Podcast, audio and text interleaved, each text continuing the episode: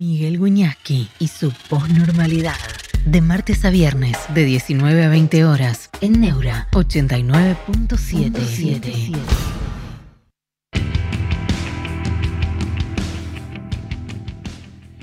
¿Cómo están? Buenas noches, bienvenidos a la posnormalidad. Bueno, todo lo que pasó, este programa salió aquí el viernes. Hoy volvemos a encontrarnos. Todo lo que pasó, todo lo impensado, excepto para Fantino, que, vio venir a ley antes, porque es la verdad. Eh, el resto del país este, vivió una sorpresa, ahora lo votaron todos los, que lo votaron. Hay que descifrar el fenómeno, hay que pensar. Yo me pasé eh, mucho tiempo, como tantas personas, indagando en el fenómeno, en los pensadores que influyen en mi ley, creo que uno muy importante se llama Murray Rothbard, que es un anarcocapitalista, al margen de los que él cita habitualmente, de los economistas.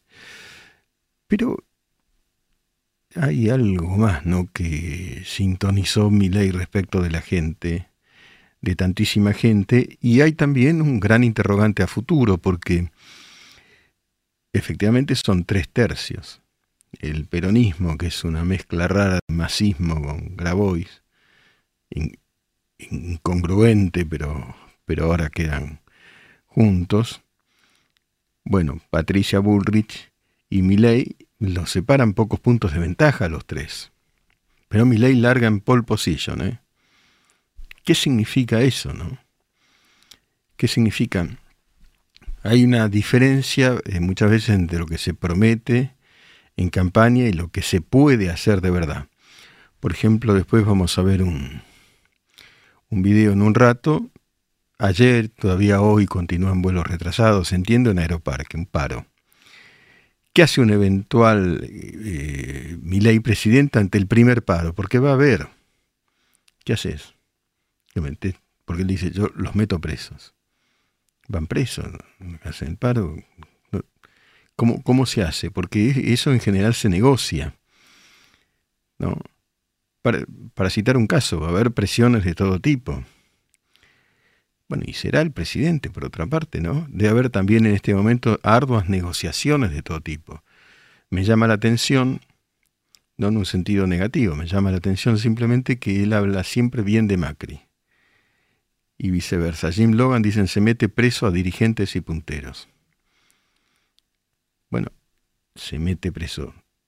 Jim, yo, a ver, está bien, pero hay, que armar una causa porque hay derecho a huelga. Hay que armar una causa procesal, hay que tener un, arresto por un delito en flagrancia. Digo, yo hay que terminar con, esta situación anárquica, hay que corregirla, hay que mejorarla.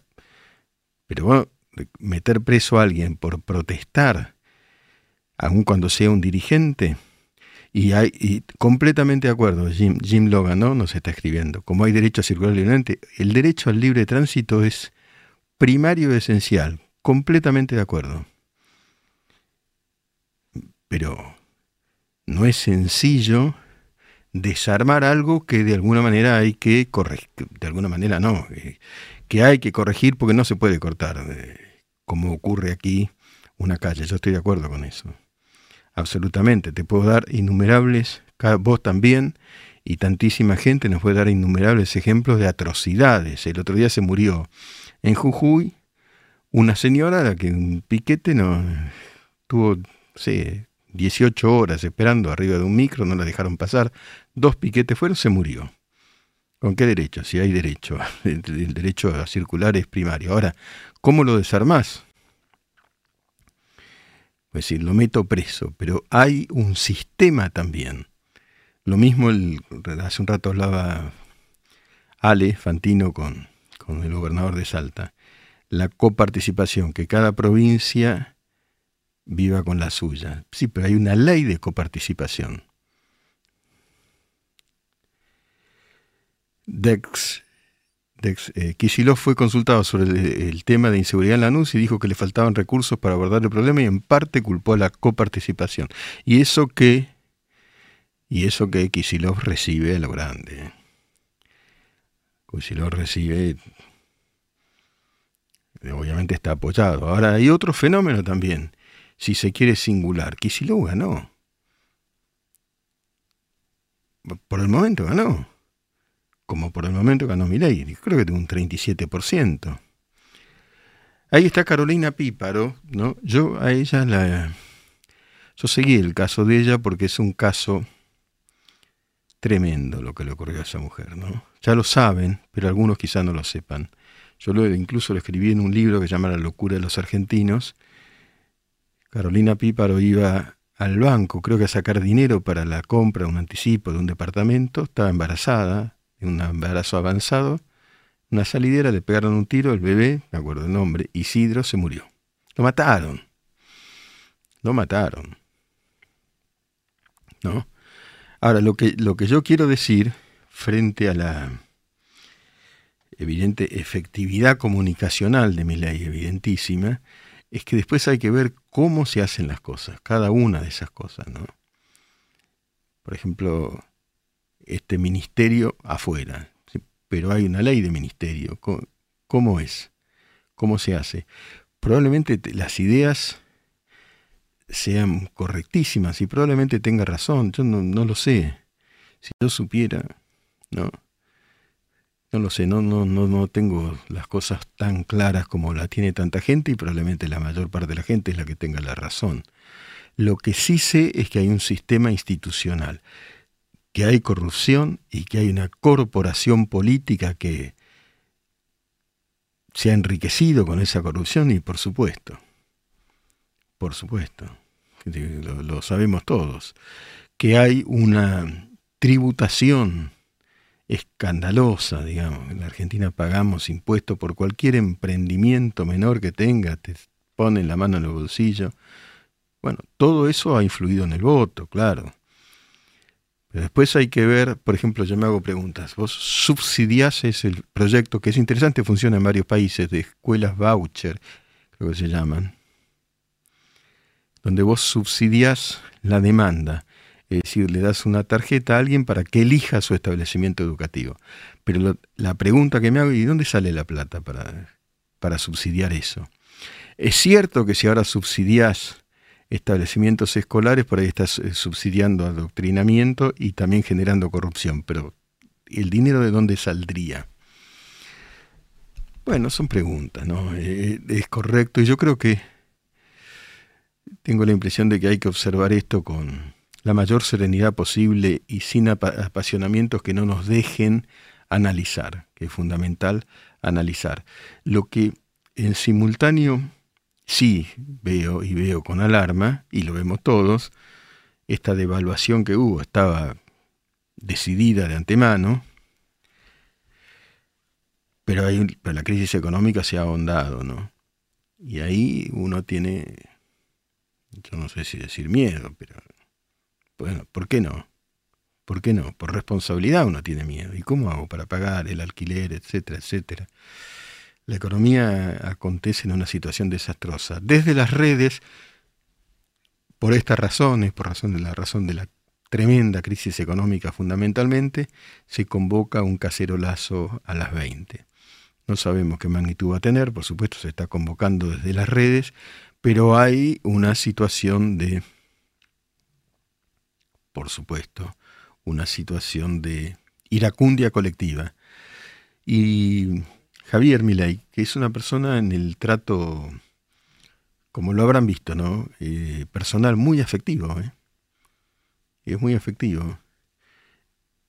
Después expresa una iracundia en cámara que evidentemente ha sintonizado con la mayoría, por lo menos este domingo. Ha sintonizado con la mayoría, ¿no? En unas elecciones que son primarias.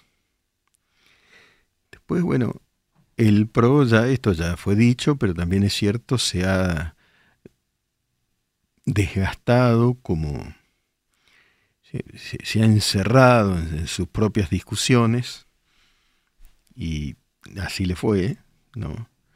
Hay un dato, ¿eh? o yo me equivoco o Massa tuvo más votos que Patricia Bullrich. Él. No hablemos de la coalición. Sería muy raro que sería insólito, rompería todos los libros, que un ministro que es a la vez jefe, virtualmente está a cargo del gobierno, de, un ministro de Economía con 120 de inflación, va a ser más, va a ser más, el mes que viene va a ser más seguramente, eh, gane elecciones presidenciales. Eso no ocurrió nunca, una inflación de esa naturaleza no ocurrió nunca. Pero estamos en Argentina y todo puede jugar. Es el factor argentino. ¿Qué puede ocurrir en la Argentina? ¿Quién lo sabe? Después eh, eh, yo creo que el fenómeno Javier Milei, que es tan interesante, ojo, ayer fue la nota del día en Neura, tiene un millón de visualizaciones, pone en, cuestión algo que parecería estar fuera de cuestionamiento ya y que es muy interesante. Y se suponía que el éxito mediático no se transfería en votos. Y si alguien es muy televisivo, puede funcionar muy bien en televisión, pero eso no iba a votos. Acá sí, mi ley eh, tiene rating, lo vimos acá en Neura, en un formato nuevo. No, no estoy haciendo una propaganda de, esto donde estoy trabajando. Estoy dando un dato, un millón de visualizaciones en, algo que funciona por Twitch. Eh, son otros, es otro mundo este. Y sí, esa pregnancia, ese atractivo mediático, sí, eh, en este caso al menos se trasladó a votos. Fue una eh, elección apabullante a lo largo de todo el país. Ahora, puesto que se trata de una elección presidencial, la próxima ya no es primaria, hay que indagar muy bien todo, ¿no? Cuáles son los equipos, cómo sería tal cosa o tal otra, cómo sería la negociación con el FMI, con los gremios, con los actores, pueden estar muy devaluados, pero hay actores de la política y de la economía que actúan. Y, y, y, todo dentro de un sistema, ¿no? un sistema que por supuesto tiene segmentos que tambalean muchísimo, entre otras cosas ciertamente por la por la corrupción, por, eh, por lo que por un discurso. Ahí, yo creo que ahí hubo una mutación muy muy fuerte en la sociedad argentina, por un discurso que quedó anacrónico, ¿no? El discurso de la culpa la tiene el imperio y todo este tipo de cosas, digamos, el discurso de Grabois, eso quedó, quedó en un 5%, digamos, El discurso de Cristina, inclusive. El discurso de la conspiración permanente, eso sí, aparece alguien que dice muy frontalmente lo que dice y no pasó nada, al contrario, tuvo éxito. En, una, en unas primarias. No es lo mismo que las que vienen y, después quizás un eventual balotaje. La cuestión además, eh, yo creo que en este momento más urticante es qué pasa de acá a diciembre con el cambio de gobierno? ¿Qué pasa con la economía de todos nosotros? ¿Qué pasa con la economía de todos nosotros? ¿Qué pasa, no? Con los salarios, con los aumentos, con la devaluación. Hubo, se prohibió la exportación. Esta gente que está en el gobierno prohibió la exportación, una locura. Creo que después dieron marcha atrás.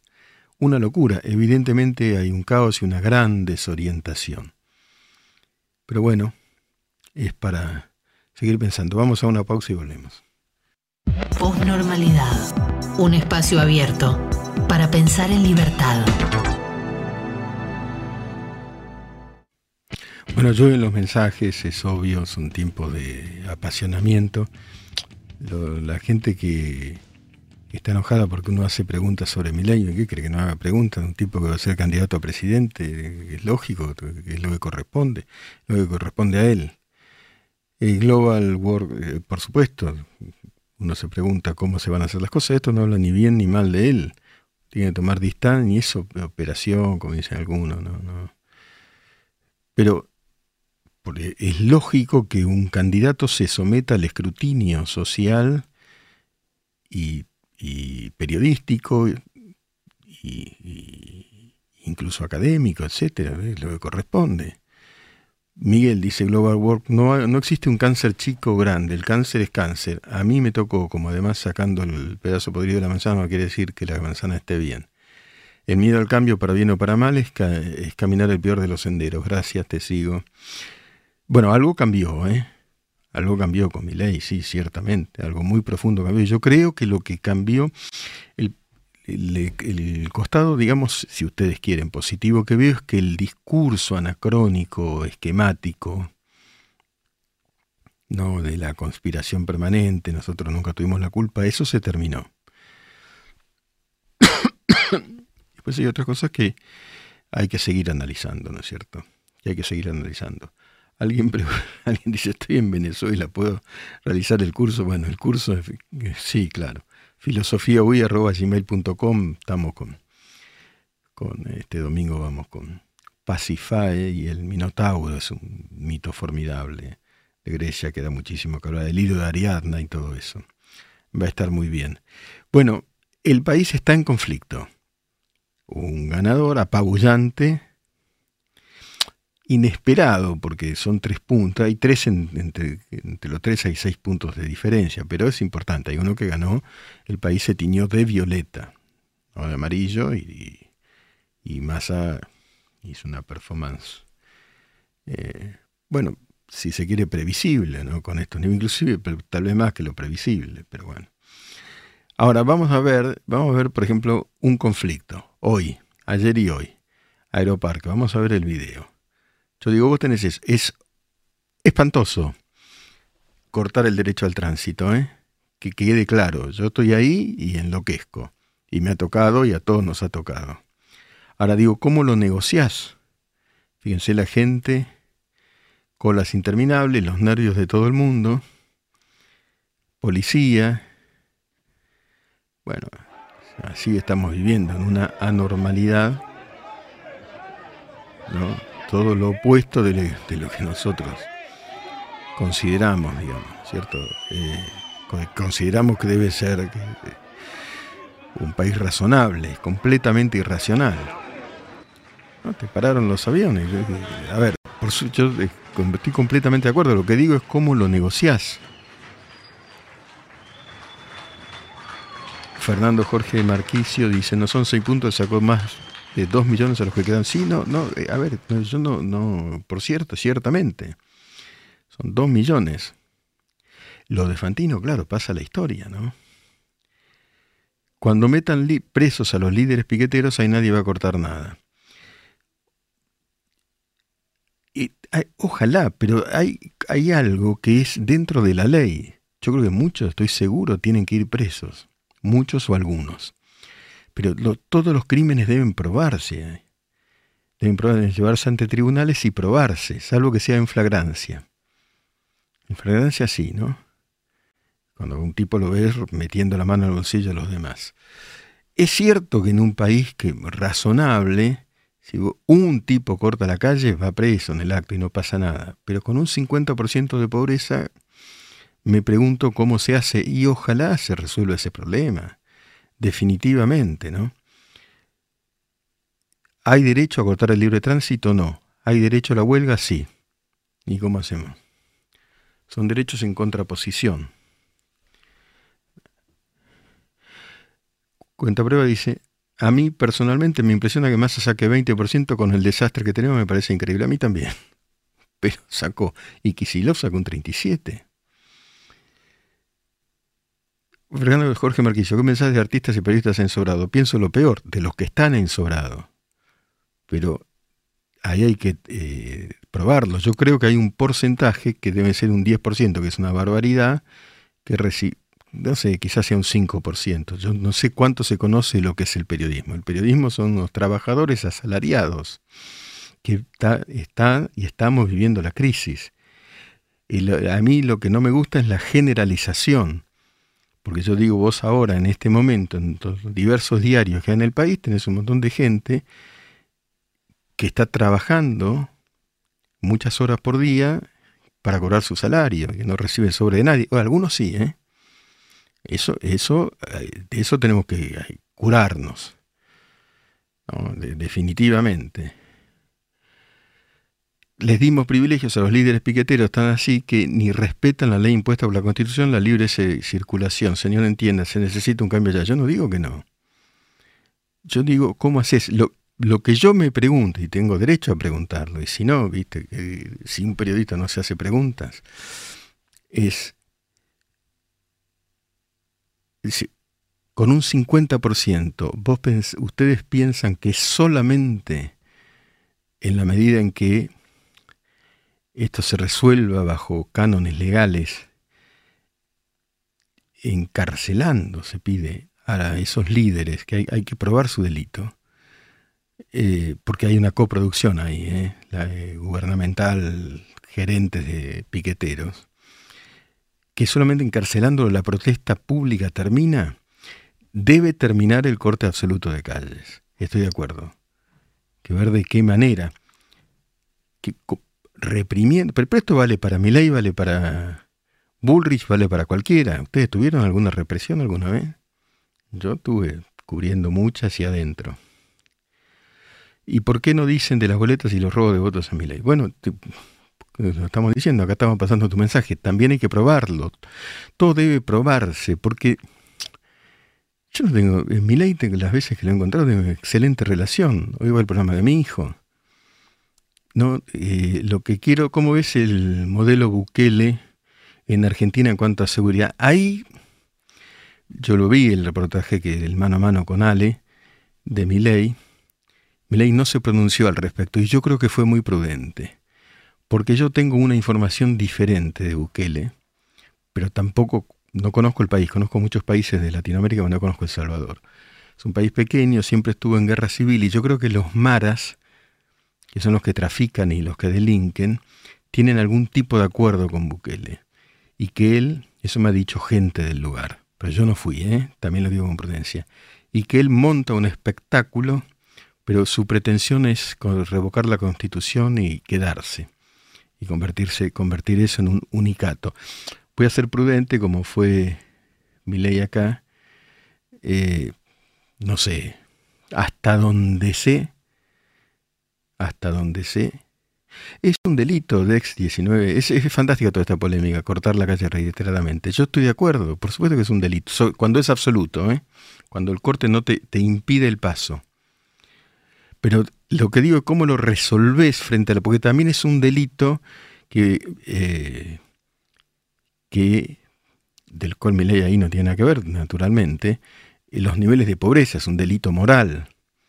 Yo lo que digo es, se termina, me lo pregunto, se termina la protesta social porque vos encarceles a los a la corrupción que existe entre esas jefaturas. Córdoba Culeado, este me hace reír, dijo que esa área la maneja Villarroel. Sí, correcto, lo que tenemos que hacer ahora es explicar cómo se haría. Y está muy bien que se piense y se haga eso. Evidentemente la sociedad se ha hartado de eso.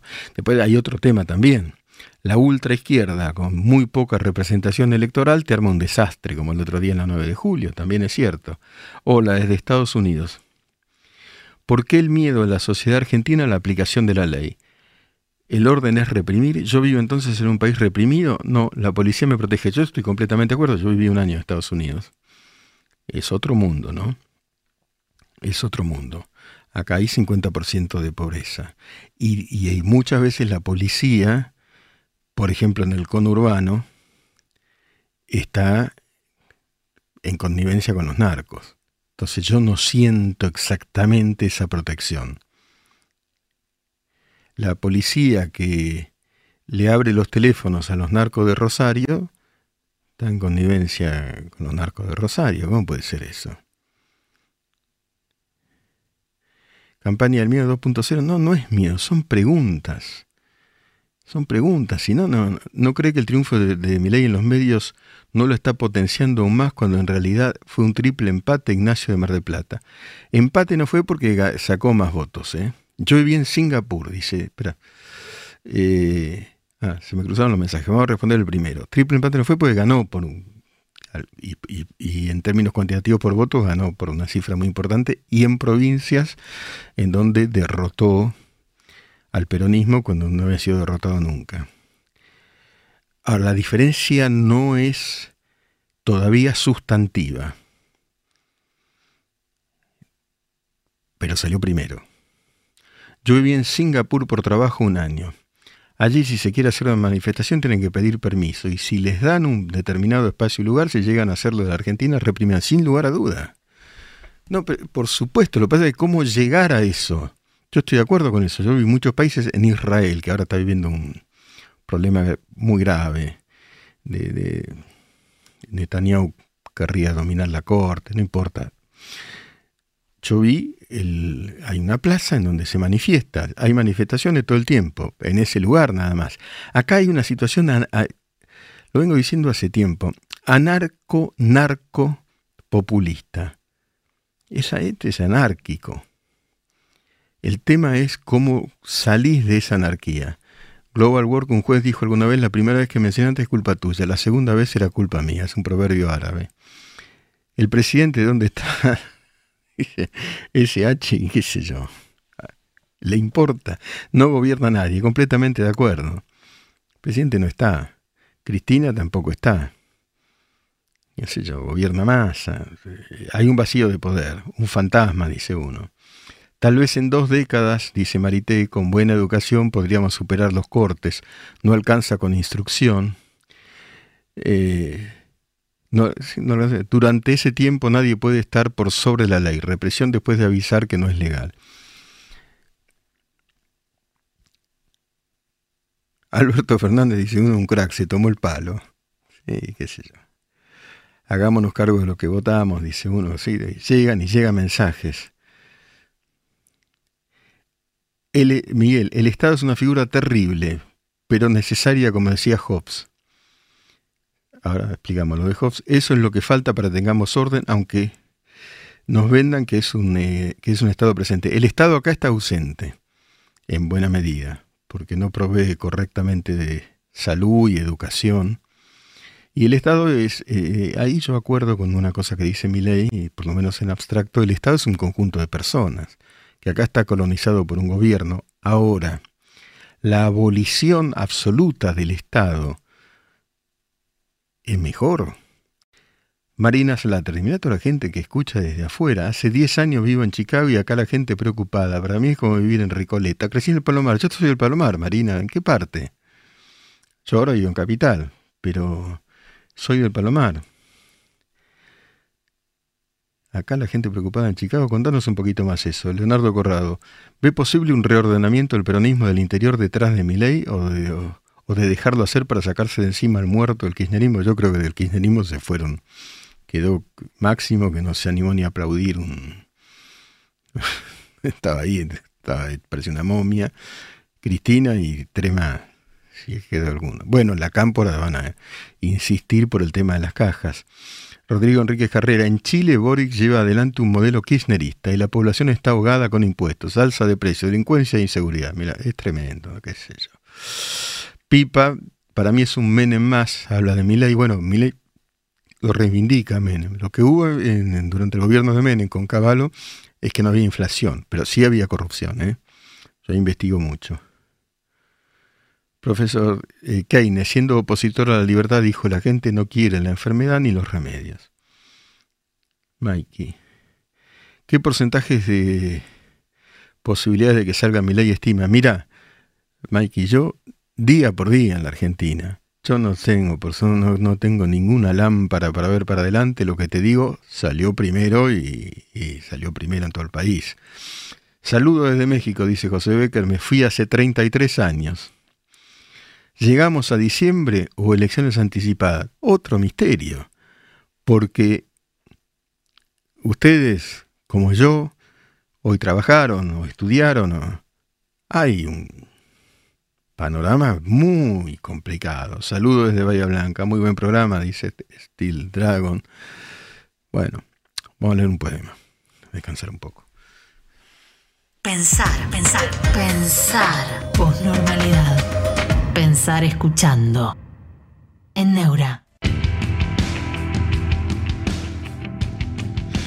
En la posnormalidad la poesía se lee de pie, en este caso, Adiós al amor, Farewell to Love, de John Donne, un gran poeta, 1572-1631. Termina de manera un tanto singular, ya lo van a ver, pero es un gran poeta.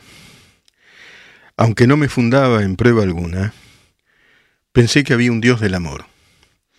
Por eso le rendía honores y tributos como hacen los ateos en el último trance, invocando un poder desconocido cuyo nombre no saben. Con la misma ignorancia yo imploraba.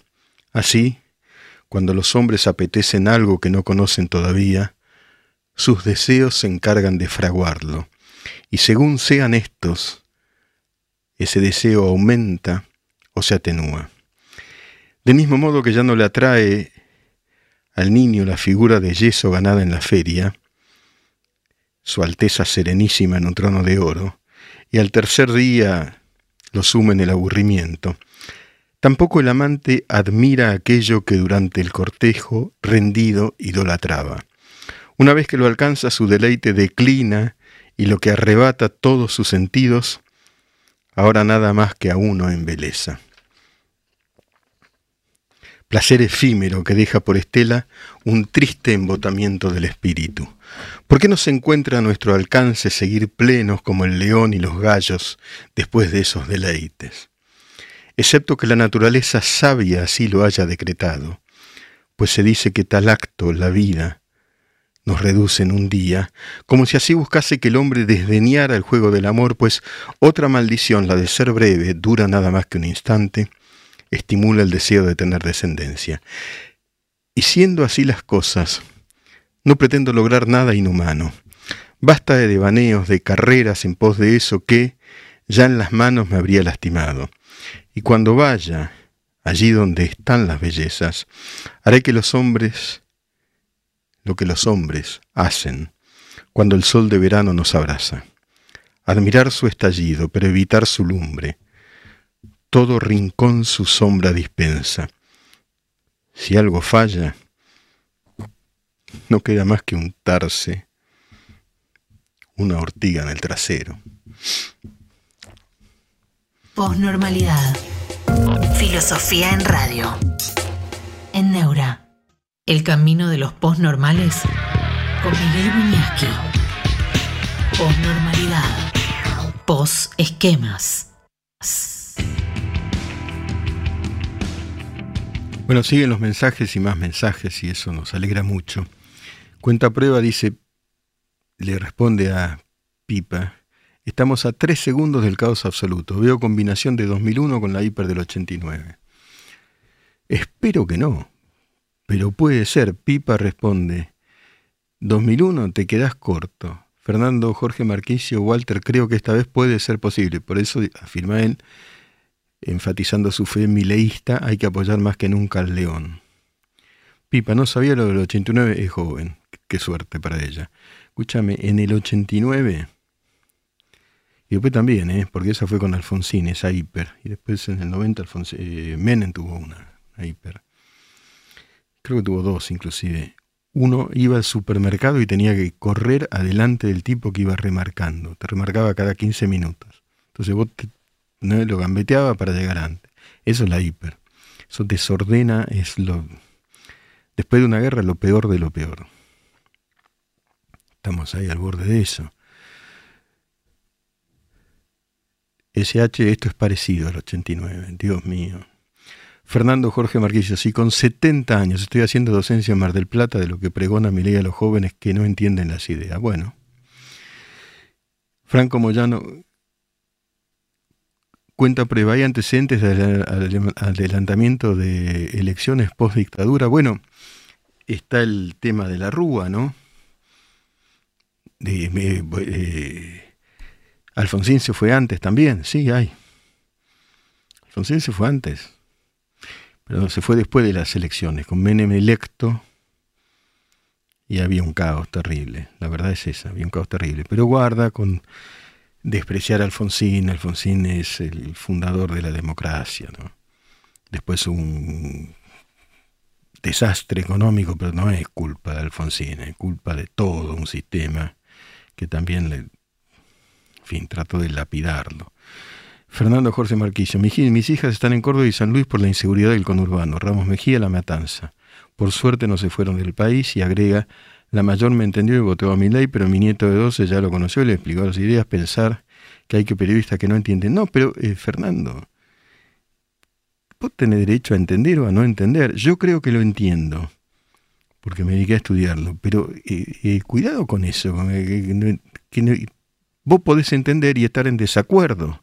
Yo no, tengo que seguir analizando para ver en qué acuerdo y en qué desacuerdo. Pero no, no estamos, somos liberales la idea.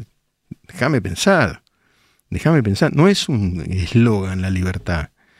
Es básicamente libertad de pensamiento. Así como hay libre tránsito, hay libertad de pensamiento. Juliana Iben, ser culto no consiste solo en preferir lo mejor o lo peor, sino también lo regular. La mitad del placer de recordar está en reacomodar. Córdoba Culeado pregunta medio tonta, ¿qué tan loca es la idea de tener elecciones antes? Y mira, es traumático. Es traumático, pero acá puede suceder todo, es un trauma, es una anticipación. Lo ideal es llegar.